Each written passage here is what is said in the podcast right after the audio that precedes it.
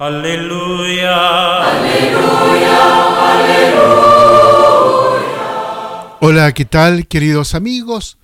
Reciban un gran saludo en este día. Estamos en el domingo décimo primero del tiempo ordinario. Vamos a, leer en este día, a reflexionar el Evangelio de Mateo, ahí en el capítulo 10, los primeros ocho versículos, un pasaje muy conocido por cada uno de nosotros, donde el Señor convoca a sus discípulos y los envía.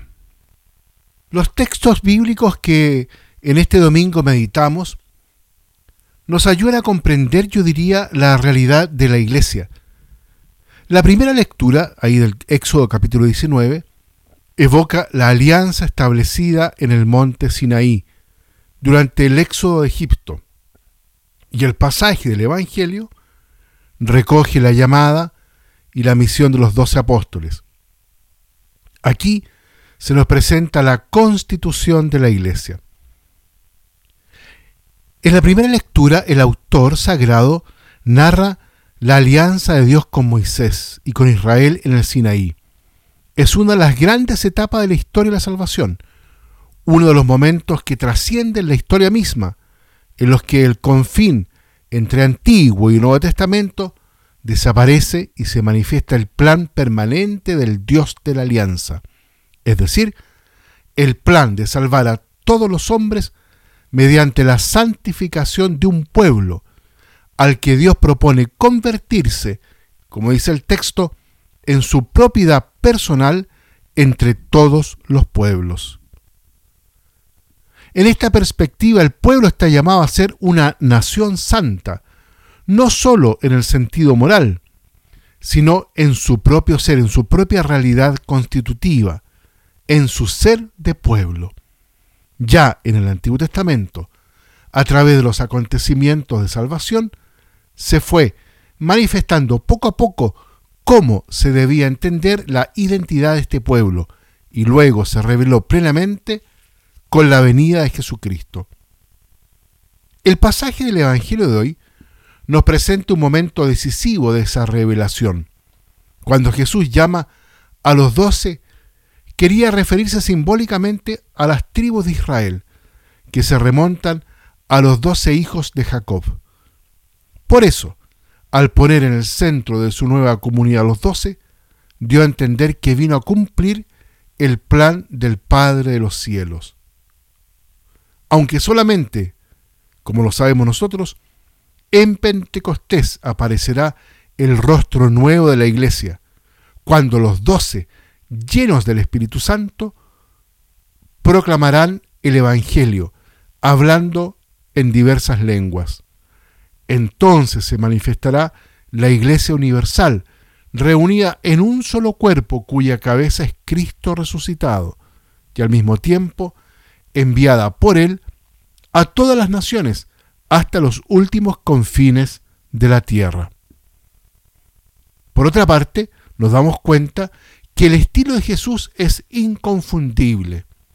Se trata del estilo característico de Dios, que suele realizar las cosas más grandes de modo sencillo, pobre y humilde.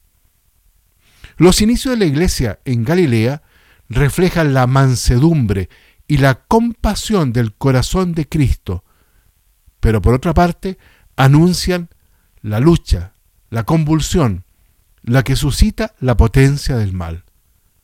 Como, como hemos escuchado, a los doce les da autoridad para expulsar espíritus inmundos y sanar toda enfermedad y dolencia.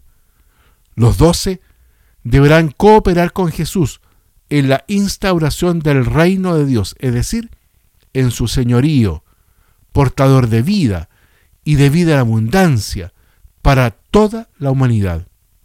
En definitiva, la iglesia como Cristo y justamente con Él está llamada y ha sido enviada a instaurar el reino de vida y a destruir el dominio de la muerte, para que triunfe en el mundo la vida de Dios, para que triunfe Dios, que es amor. Así, de este modo, el plan de Dios consiste en difundir en la humanidad y en todo el universo su amor, fuente de vida. No se trata de un proceso espectacular, es un proceso sencillo, humilde, pero que entraña la verdadera fuerza del futuro y de la historia. Por consiguiente, es un proyecto que el Señor quiere realizar respetando nuestra libertad, porque el amor, por su propia naturaleza, no se puede imponer. Es por eso, la Iglesia es en Cristo el espacio de acogida y de mediación del amor de Dios.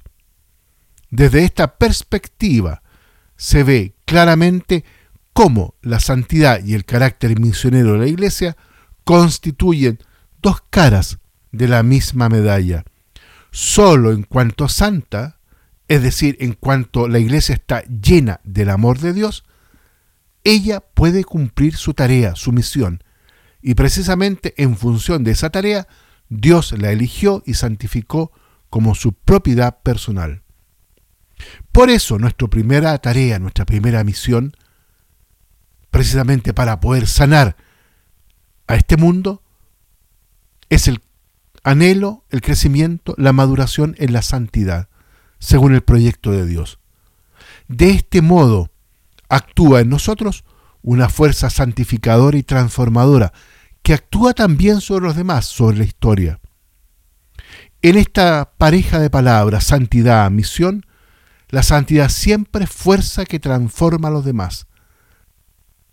Por último, el pasaje del Evangelio de hoy nos sugiere el estilo de la misión, es decir, la actitud interior que se traduce en vida real. El estilo de Jesús es el estilo de la compasión. El evangelista lo pone de relieve, atrayendo la atención hacia el modo como Cristo mira a la muchedumbre. Al verla, sintió compasión de ella porque estaban fatigados y decaídos, como ovejas sin pastor. Y después de la llamada de los doce, vuelve esta actitud en el mandato que les da de dirigirse a las ovejas perdidas de la casa de Israel.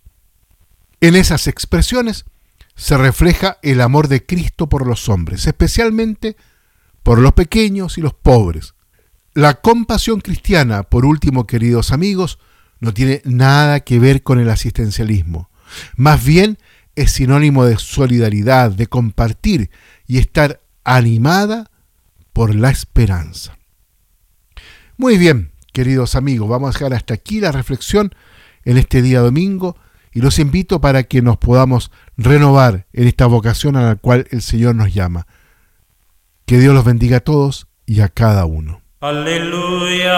Alleluia. Alleluia.